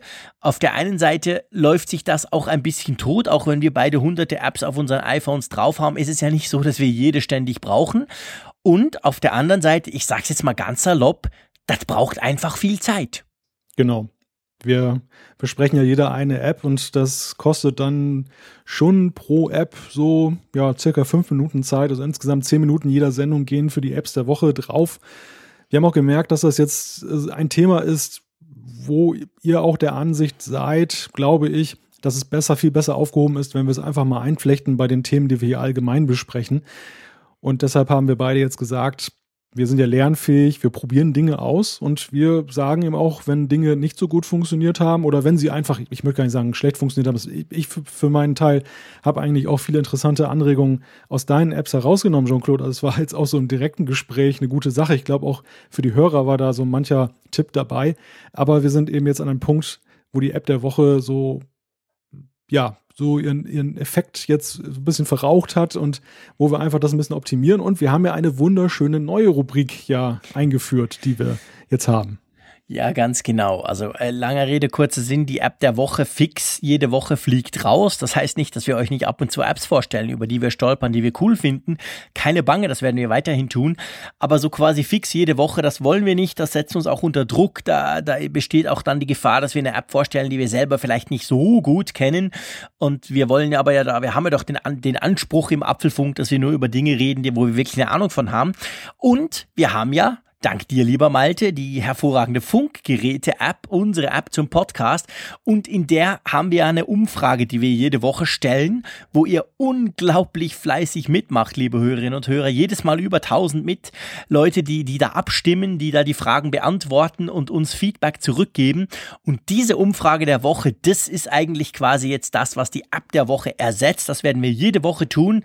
Wir stellen in der Funkgeräte-App eine Frage und in der Folge drauf besprechen wir dann quasi die Resultate, was dabei rauskam. Und drum schlage ich vor, zücken wir unsere iPhones, lieber Malte. genau. Ähm, meins ist tatsächlich, ich habe mir jetzt vorhin gerade vor zehn Minuten überlegt, hey, du Idiot, du machst hier das, das iOS 10.3.2 Update, das ist schön am Laufen im Hintergrund. Und wenn wir dann zu der Umfrage der Woche kommen, kannst du die Funkgeräte-App nicht aufmachen, aber es hat gereicht. Das Ding ist da. Und äh, sag mal, was hatten wir denn für eine Frage? Was, was, was, was, was wollten wir wissen? Ja, unsere Frage war, würdest du einen vernetzten Lautsprecher von Apple im Stile von Amazon Echo kaufen? Wir hatten ja beim letzten Mal das Thema mit diesem Siri-Speaker und da haben wir einfach mal die Frage an euch gestellt, könntet ihr euch das vorstellen oder ist das gar kein Thema für euch? Möchtet ihr so einen sprechenden Zylinder nicht bei euch im, im Haus stehen haben? Genau, und äh, das war eigentlich recht ausgeglichen. Also da haben 32,7 Prozent gesagt, ja, interessiert mich. Äh, gleichzeitig haben aber fast gleich viele, 27,6 Prozent gesagt, nein, auf keinen Fall. Die wollen niemand, der da mit Mikrofon bestückt im Wohnzimmer steht und alles mithört. Ja, und die, die Mehrheit eigentlich, knapp 40 Prozent, haben gesagt, weiß ich noch nicht ähm, mitgemacht haben 1168 Teilnehmer, also super, super Zahl. Was denkst du, Malte? Vor allem diese 40 Prozent, die gesagt haben, weiß ich noch nicht. Meinst du, dass sich das generell aufs Thema bezieht, so nach dem Motto, ja, will ich da wirklich so ein mikrofonbestücktes Ding? Oder meinst du einfach, dass die vor allem denken, ja, mal gucken, was Apple da vorstellt in ein paar Wochen? Es ist natürlich, es hat natürlich damit zu tun, dass viele sagen, sie, sie wollen erstmal sehen, was Apple da rausbringt, ganz klar. Aber auf der anderen Seite, da gebe ich dir völlig recht, das ist, glaube ich, auch noch eine allgemeine Unsicherheit in der Frage, brauche ich das wirklich? Und ähm, das ist, ist kein Zufall, dass dann ein überwiegender Teil der Befragten, derjenigen, die teilgenommen haben, noch, noch unsicher sind. Die positive Nachricht ist ja ne, zunächst einmal, wenn wir das mal addieren, 32 Prozent, die Ja sagen und 39 Prozent, die noch unentschlossen sind, viel Potenzial am Markt. Das ist ja zunächst einmal etwas Positives. Die, diejenigen, die es kategorisch für sich ausschließen, sind demgegenüber in der Minderheit. Das sind dann knapp 30 Prozent, also jeder Dritte, aber zwei Drittel können sich so ein Ding ja durchaus vorstellen. Und ja, aber die große Unentschlossenheit zeigt eben auch noch die, die Gerätegattung. Und das geht mir nicht anders. Also ich fühle mich da auch, ich finde mich da so wieder in diesem, diesem Ergebnis, weil ich auch zwar technologisch natürlich dann äh, neugierig und begeistert bin von den Möglichkeiten, aber die Frage, ob das jetzt, ob ich das wirklich gebraucht habe, ob mir das wirklich fehlt in meinem Leben, ist für mich auch noch völlig unbeantwortet und hängt auch so ein bisschen von der Apple-Lösung ab. Ja gut, ganz ehrlich gesagt, lieber Malte, wenn ich alle meine Tech-Gadgets angucke, die ich hier um, um mich versammelt habe und mir überlebe, ob ich die wirklich alle brauche und ob mich die wirklich alle in meinem Leben weiterbringe, Ähm, da gebe ich zu, da würde doch das ein oder andere wahrscheinlich noch rausfliegen. Aber ähm, zumindest in Bezug auf diese, diese sprechenden Assistenten in Lautsprecherform habe ich den Schritt schon gewagt. Äh, ich habe das Amazon Echo und das Google Home und ich würde mir sicher so ein Apple-Teil reinstellen, schon nur zum rausfinden, ist es besser oder schlechter äh, als die Lösungen der Konkurrenz. Aber ich gebe dir recht, es ist so ein bisschen wie bei der Smartwatch. Man muss sich erstens zuerst mal ein bisschen überwinden und dann muss man sich irgendwie einen konkreten Use Case aussuchen im Sinne von, für mich ist es gut wegen dem. Ich gebe ganz offen zu, bei mir ist es toll, weil ich in der Küche stehend meine Einkaufsliste mit Amazon Echo füllen kann. Das alleine genügt für mich, dass ich die 60 Euro für den Echo Dot ausgegeben habe. Aber so muss halt jeder sich quasi was suchen. Und da denke ich, macht es natürlich Sinn, wir warten mal ab von Apple, was die überhaupt vorstellen. Und dann haben wir dann alle da und können das quasi uns vorstellen. Und wer jetzt denkt, hey, Worüber sprechen die eigentlich? Was App und was mit Umfrage und überhaupt? Lass mich, ist das okay, Malte, wenn ich noch mal ganz einen kurzen Teaser zum Erklären mache, von was wir da sprechen? Ja, klar, gerne. Könnte ja sein, dass ihr noch nie mitbekommen habt. Wir haben ja eine App, die heißt Funkgerät. Es ist quasi die App zum Apfelfunk und da gibt's den dritten Reiter, der heißt Umfrage und da stellen wir jede Woche eine Umfrage, die ihr dann ausfüllen könnt. Es gibt dann eine wunderschöne Grafik programmiert von Malte, wo ihr seht, wie im Moment die Resultate sind. sind. Ihr seht natürlich auch, wie viele mitgemacht haben und wir eben besprechen das dann entsprechend im Podcast als neue Rubrik.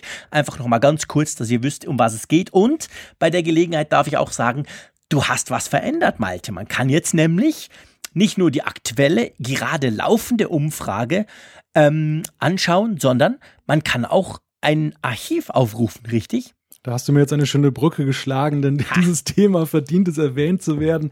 Einfach aus dem Grunde, weil wir viele Nachfragen erhalten haben. Viele haben gesagt, Umfrage schön und gut, ich nehme gerne daran teil, aber ich möchte ganz gerne auch eben sehen, was in der Vergangenheit abgestimmt wurde und wie es vor allem abgestimmt wurde. Natürlich kann man sich den Apfelfunk anhören, dort wird es ja immer dann erzählt und analysiert, aber für den schnellen Blick wäre es natürlich schöner, das in der App zu haben und diese Funktion ist jetzt integriert. Ihr könnt jetzt dann, wenn ihr auf den Umfrage-Tab geht, findet ihr einen Button, dort geht es dann zum Umfragearchiv und dort könnt ihr dann zu allen Umfragen gehen, die beendet wurden und die sind dann auch mit dieser schönen Grafik, die übrigens nicht von mir programmiert wurde, also die natürlich programmiert im Sinne von gefüttert, aber dahinter steckt, das ist ganz witzig, Google mit der Anzeige.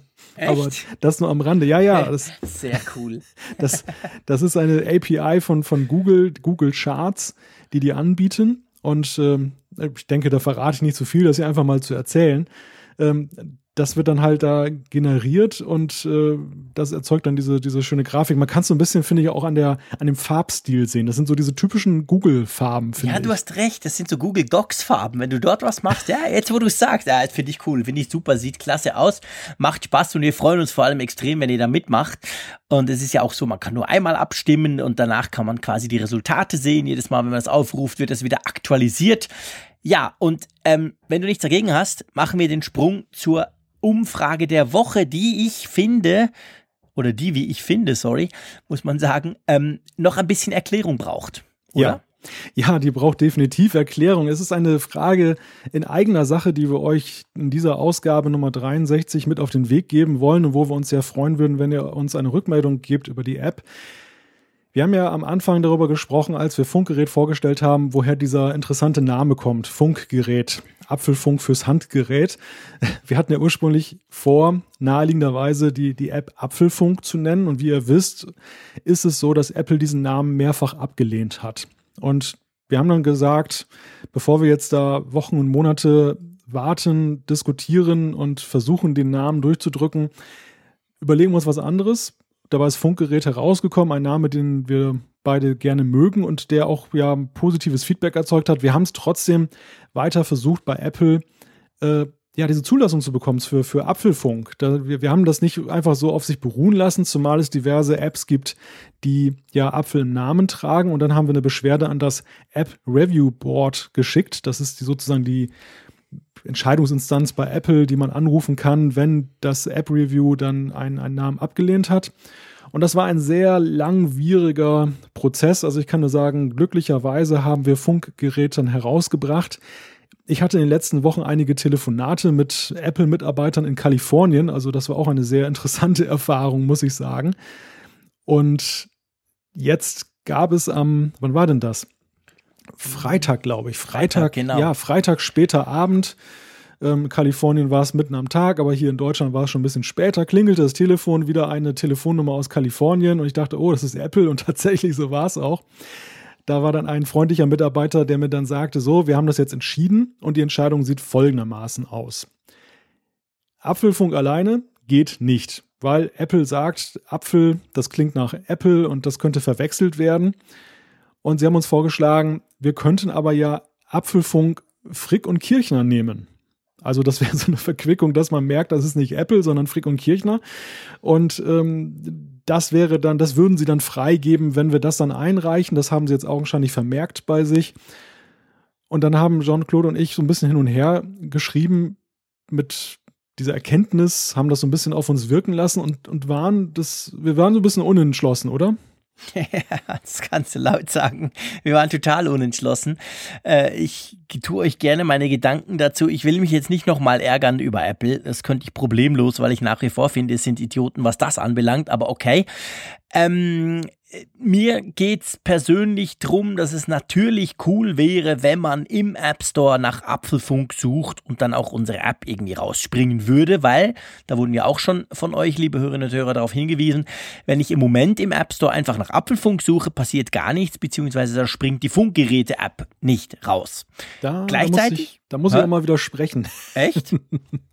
Eigentlich, und ich habe es glaube ich auch mal getestet, ist es so, dass Apfelfunk, äh, wenn du Apfelfunk eingibst im Apple Store, im App Store, dass dann eben Funkgerät ähm, auftaucht. Ich teste das hier live mal. Moment, Moment, ab, das stimmt gar nicht, das stimmt nicht. Funk, Funk. Ja. Suchen. Stimmt. Ha. Ta, ta, du sag mal, war das schon immer so? Weil, also, das habe ich mehrmals überprüft und das ging nicht. Ja, also es ist so, du kannst ja ähm, bei der Beschreibung deiner App kannst du auch einige Schlüsselwörter eingeben, okay. die, und das ist meine Erfahrung, mal mehr, mal weniger beherzigt werden dann bei der Indizierung. okay. Und in dem Falle ist es Spannend. tatsächlich so, aber das mag sein, dass es Weil, war ja auch so, einige also, Nutzer hatten ja damals uns geschrieben, als wir die App herausgegeben haben, war mhm. ja Funkgerät auch selbst gar nicht auffindbar im App Store. Ja, genau, stimmt. Also es dauert offenbar sehr lange, Vielleicht bis war das noch nicht indiziert oder genau. indexiert beziehungsweise. Ja. Das, ähm, das ist das Problem. Okay, spannend. Danke, schon wieder was gelernt hier live im Apfelfunk-Podcast. ähm, also, okay, das ist ganz ehrlich gesagt meine Hauptintention. Es ist natürlich so, es würde halt schon passen, wenn man dann mit Logo und eben natürlich mit dem Namen.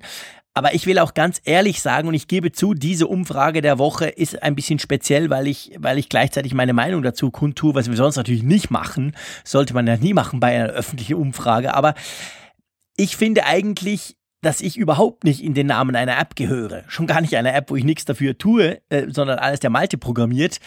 Und ich mag auch ganz ehrlich gesagt diese App, diese, diese sind ja oft bei Anwaltskanzleien, Fritz, Weder und Partner irgendwas. Ich finde das immer so ein bisschen, pff, bah, irgendwie ein bisschen trocken. Und und das muss man auch noch fairerweise sagen, wenn wir das jetzt machen würden und dann würdest du das neu einreichen, mit, mit allem drum und dran, man kann ja dann kein Update raushauen. Es ist nicht so, dass ihr dann alle quasi ein Update kriegt und schwupps wird aus Funkgerät äh, Apfelfunk, sondern ihr müsst das dann neu installieren, ähm, die alte löschen etc. Also es wäre ein bisschen Aufwand auch für euch. Und drum sage ich ganz offen hier, ich bin recht hin und her gerissen, nach wie vor. Es ist jetzt nicht so, dass ich finde, hey, ja, cool, komm, das machen wir schnell, weil ich eigentlich den Funkgeräte ähm, Namen und das Ganze, wie wir das gemacht haben, inzwischen einfach auch cool finde. Wie, wie, wie stehst du dazu? Du siehst, ich habe jetzt nochmal 24 Stunden seit unserem letzten Gespräch darüber geschlafen und bin da schon ein bisschen kritischer. Ähm, wie sieht es bei dir aus? Ja, hin und her gerissen bin ich auch. Das ist ja unser beider Problem, dass wir da keine klare Tendenz haben. Oder zumindest jetzt nicht fest genau. entschlossen sind. Tendenzen haben wir schon, du hast es ja gerade dargelegt. Bei mir ist es so, ich tendiere allerdings auch zu Funkgerät. Einerseits, ich liebe diesen Namen. Also ich, ich, er, er, hat so ein positives Feedback auch erzeugt bei unseren Hörern und Hörern und ähm, er ist irgendwie urig und ich finde, das ist aber auch andererseits ein Gag, der auch in einem Jahr noch funktioniert, der, der dann nicht abgenudelt ist. Genau. Und es ist nicht irgendeine Verarsche von Apple, wie, wie meine Idee da damals mit Birnen, Birnenfunk am Anfang mal war, sondern es macht Sinn und ich habe gestern mal noch geguckt, ihr seht, was man nicht alles so tut, wenn man Zeit hat und krank ist immer noch. Ähm, wir haben 858 Feedbacks bekommen, als wir die, die Apfelfunk beziehungsweise eben die Funkgeräte-App released haben vor drei Wochen. Und da war kein einziges drunter, wo sie gesagt haben, äh, komischer Name, verstehe ich nicht, merkwürdig. Also es war ganz viel Feedback, ganz viel positiv, manchmal auch, hey, aber hier klemmt's noch oder so. Aber keiner hat gesagt, ja, aber sowas Merkwürdiges, das ist so weit weg von eurem Funk, von eurem ähm, ähm, Podcast quasi. Also von dem her offensichtlich wurde der Name, und das zeigen ja auch die Downloadzahlen, gut angenommen.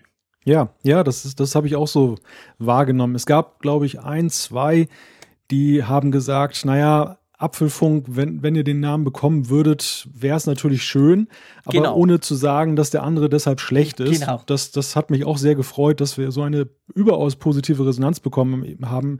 Also ich habe überhaupt nicht damit gerechnet, dass Funkgerät so eine Resonanz findet. Ich, ich hatte zwar die Hoffnung, dass es so ist, aber ich dachte, naja, so fünf Prozent werden sicherlich sagen, was soll denn der Blödsinn? Ja, ähm, hätte und, ich auch nicht gedacht. Kämpft mal weiter.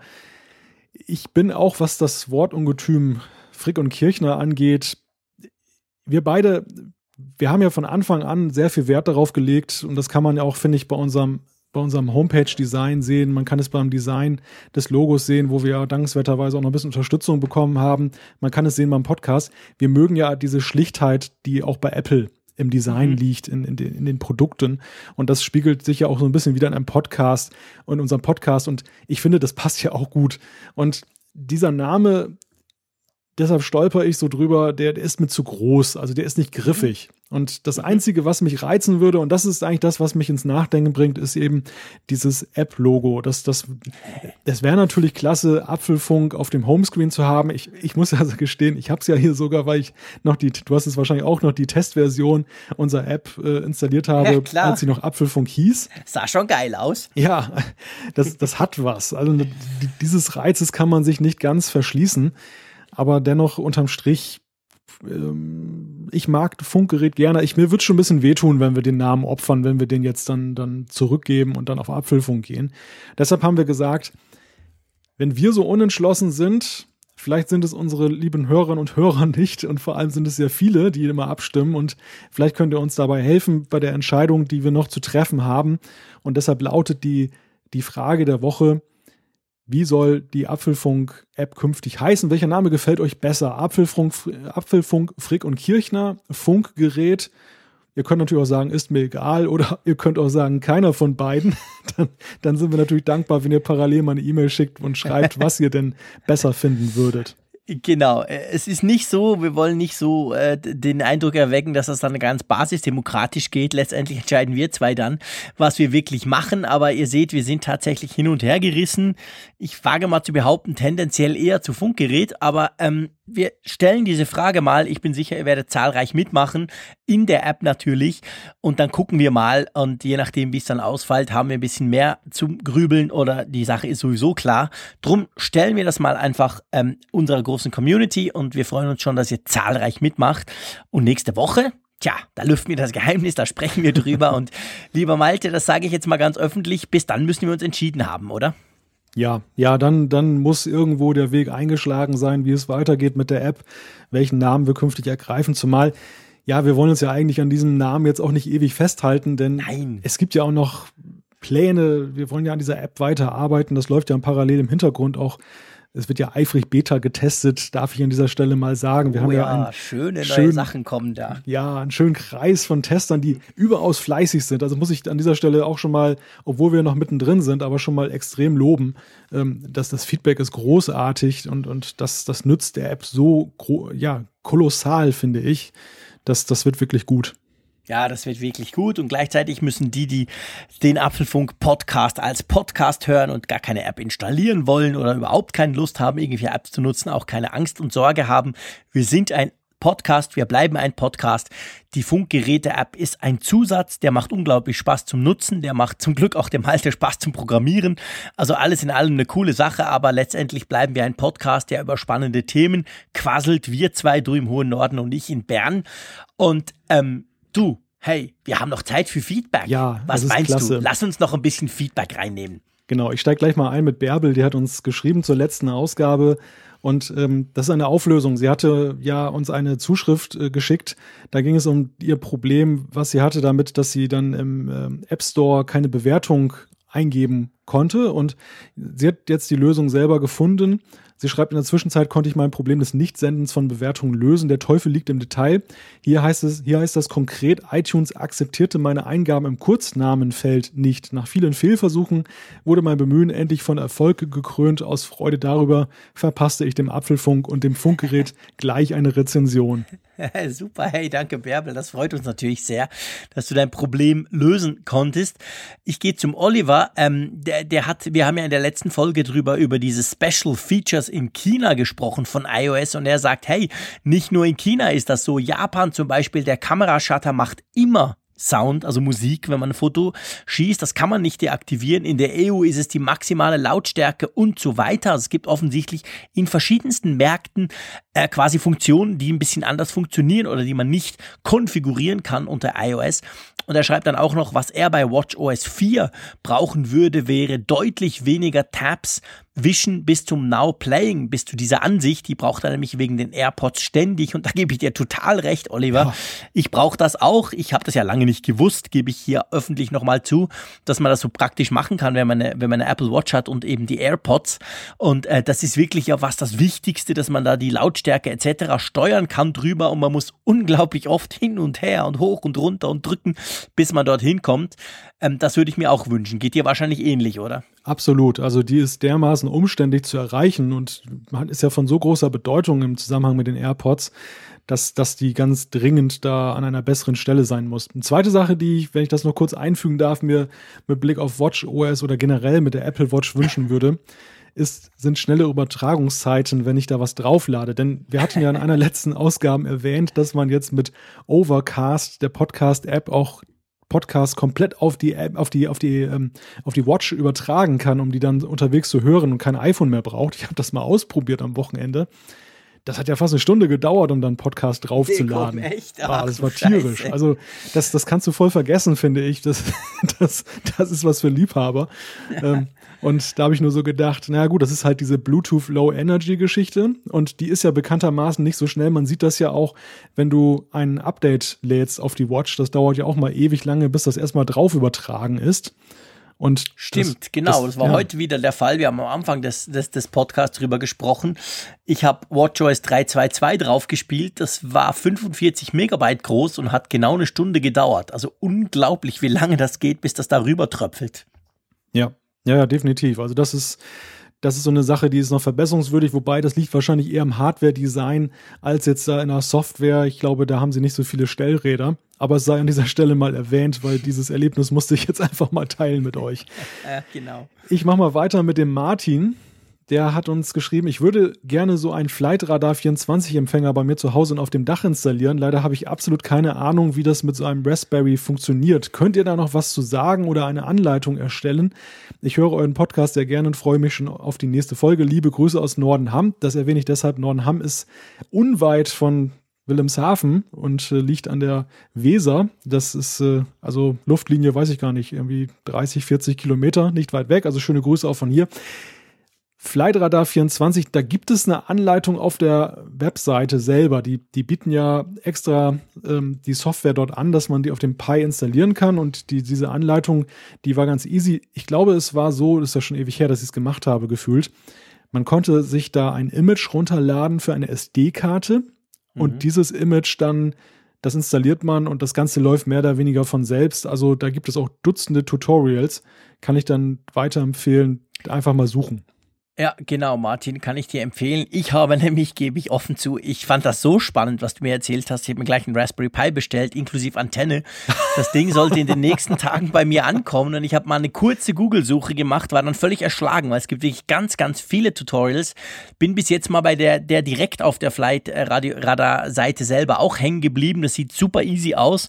Ähm, ich kann, wenn es dich interessiert, gerne darüber berichten. Ich werde sicher auch den einen oder anderen Tweet absetzen, aber von dem her gesehen habe ich auch vor, da einzusteigen und es scheint doch relativ easy zu sein. das finde ich jetzt großartig. Ich fand das so eine coole Idee. Und ich wollte schon mal lang mal mit dem Raspberry Pi rumspielen. Ich habe den bis jetzt tatsächlich immer nur gebraucht, um irgendwelche Displays anzusteuern für irgendwelche Statusüberwachungsscreens und so.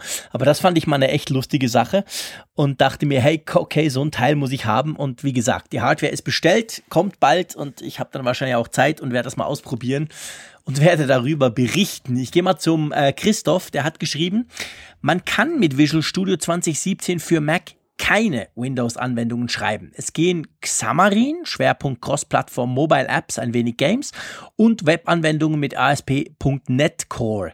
Steht auch direkt auf der Ankündigungsseite. Äh, ja, Christoph, hast du recht, sorry, so genau habe ich das nicht gelesen. Es stimmt, man kann jetzt nicht unbedingt auf dem Mac für Windows entwickeln.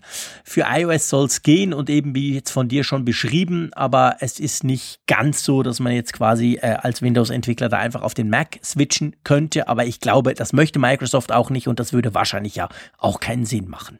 Richtig, man will die Software ja auch gleich testen genau. und dann müsste man ständig dann den Rechner wechseln. Das macht sehr wenig Sinn.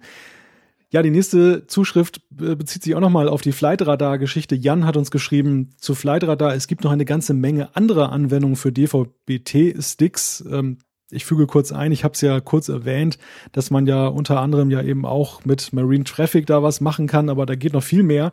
Und wer da tiefer einsteigen will, schreibt Jan, dem sei die Seite rtl-sdr.com empfohlen. Das hat übrigens nichts mit dem Fernsehsender zu tun, sondern das ist der, der, ich glaube, zugrunde liegende Chip, der in diesen, in diesen Empfänger, in diesen DVDBT-Empfänger steckt und den man da benutzt. Spannend. Ähm, lass uns doch den Markus reinnehmen. Ähm, er schreibt, was mir an der iCloud eigentlich fehlt, ist eine Option, welche Ordner mit dem MacBook synchronisiert werden sollen. Dies kann ich bei Google Drive und Dropbox konfigurieren. Mich macht die Speicheranzeige am MacBook immer nervös, wenn Daisy Disk 30 GB freien Speicher nur anzeigt, die macOS interne Anzeige aber 110.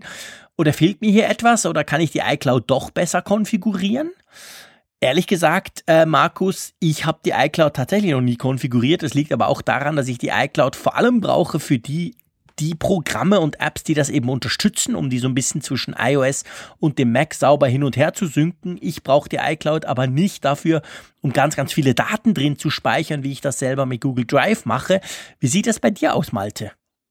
Ähnlich. Also ich verschwende keinen Platz in meinem 200 Gigabyte iCloud-Account damit, dass ich darüber jetzt Dateien sichere, sondern bei mir ist es vor allem dann eben für die Fotos da. Das macht auch das Gros aus der Nutzung, wenn ich da auf meinen Speicherplan gucke.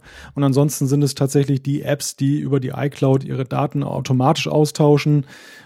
Da bin ich natürlich dann auch drauf angewiesen, aber für Dateiaustausch, ich habe es jetzt am Wochenende lustigerweise mal probiert, weil ich irgendwie schnell was rüberschaufeln musste und weiß gar nicht, hab mich, ob ich mich da im Ordner vertan habe oder ob ich das dann mal ausprobieren wollte. Auf jeden Fall bin ich dann auf iCloud Drive gegangen. Kurioserweise tauchte das dann hier auf und lud dann hoch. Man sieht ja so ein kleines Wolkensymbol und so ein, so ein Pfeil nach oben, wo mhm. angezeigt wird, dass es synchronisiert wird. Tauchte dann aber ewige Zeiten nicht auf äh, in der iCloud Drive App auf meinem iPhone und da war ich dann so ein bisschen verunsichert, ob das überhaupt funktioniert hat. Okay. Das, das fand ich so ein bisschen strange. Ich kann jetzt live mal nachgucken, ob das zwischenzeitlich irgendwie jetzt geklappt hat. Die habe ich mir dann auch nach längerer Zeit mal wieder. Ja, guck mal, ob sie inzwischen angekommen ist. Ja, doch, mittlerweile ist es eingetroffen. Also okay. ganz komisch. Mir wurde auf dem Mac äh, signalisiert, der Upload sei erledigt. Das hätte alles geklappt. Mhm. Und äh, es tauchte aber in der iCloud noch nicht auf. Und jetzt ist es aber alles da. Hm, merkwürdige Sache, definitiv. Also du siehst, ähm, Markus, wir beide nutzen, ich sag mal, die iCloud-Features out of the box, aber nicht unbedingt, um große Daten zu synchronisieren, abgesehen eben von den Fotosdaten, das ist bei mir auch so. Ich habe natürlich alle meine Fotos auch in der iCloud drin, aber nicht ähm, so klassische Dateien, die ich, die ich jetzt persönlich auf Google Drive speichere. Bei dir ist, glaube ich, Dropbox, gell? Ja, ja, ich bin Dropbox-Kunde. Genau. Ja, du, wir sind wieder mal ähm, just in time, würde ich mal sagen, plus minus unsere Zeit, die wir uns äh, für den Apfelfunk immer so vornehmen. Drum schlage ich vor, wir brechen hier ab. Wir haben doch immerhin sechs Feedbacks bearbeiten können. In Zukunft wird das wieder mehr sein, ganz klar. Es freut uns riesig. Ihr seid nach wie vor extrem fleißig im Feedback geben. Lasst euch nicht verunsichern, dass in den letzten paar Folgen da nicht so viel kam von uns, dass wir nicht so viel Feedback durchgenommen haben. Das ist nach wie vor ein wichtiger Bestandteil vom Apfelfunk-Podcast. Man kann ja auch das Feedback direkt über die äh, Funkgeräte-App abgeben. Dann kriegen wir ein entsprechend markiertes E-Mail, welches wir dann bei uns ins Skript einbauen. Also äh, bleibt da dran. Wir werden da auch weiter drüber diskutieren. Es hat noch super, super viele spannende Themen in unserem Feedback-Skript drin. Ich bedanke mich fürs Zuhören. Ganz herzlichen Dank. Freue mich schon auf nächste Woche. Auch bei dir, Malte, vielen Dank. War wieder cool mit dir über Apple-Themen zu quatschen. Und ich wünsche euch eine gute Woche und sage Tschüss aus Bern. Ja, wir haben schöne Sendung an jedem Wochentag, stelle ich heute fest. Und mit dieser schönen Lektion ja, wünsche ich euch eine schöne Woche. Bis dann. Alle Folgen im Überblick, Neuigkeiten per Push-Nachricht, Umfragen und die Hörerkarte, dies und mehr in Funkgerät, der App zum Apfelfunk. Kostenlos im App Store.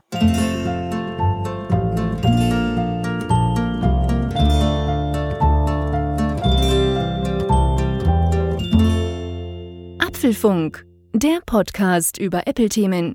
Mehr Infos unter www.apfelfunk.com.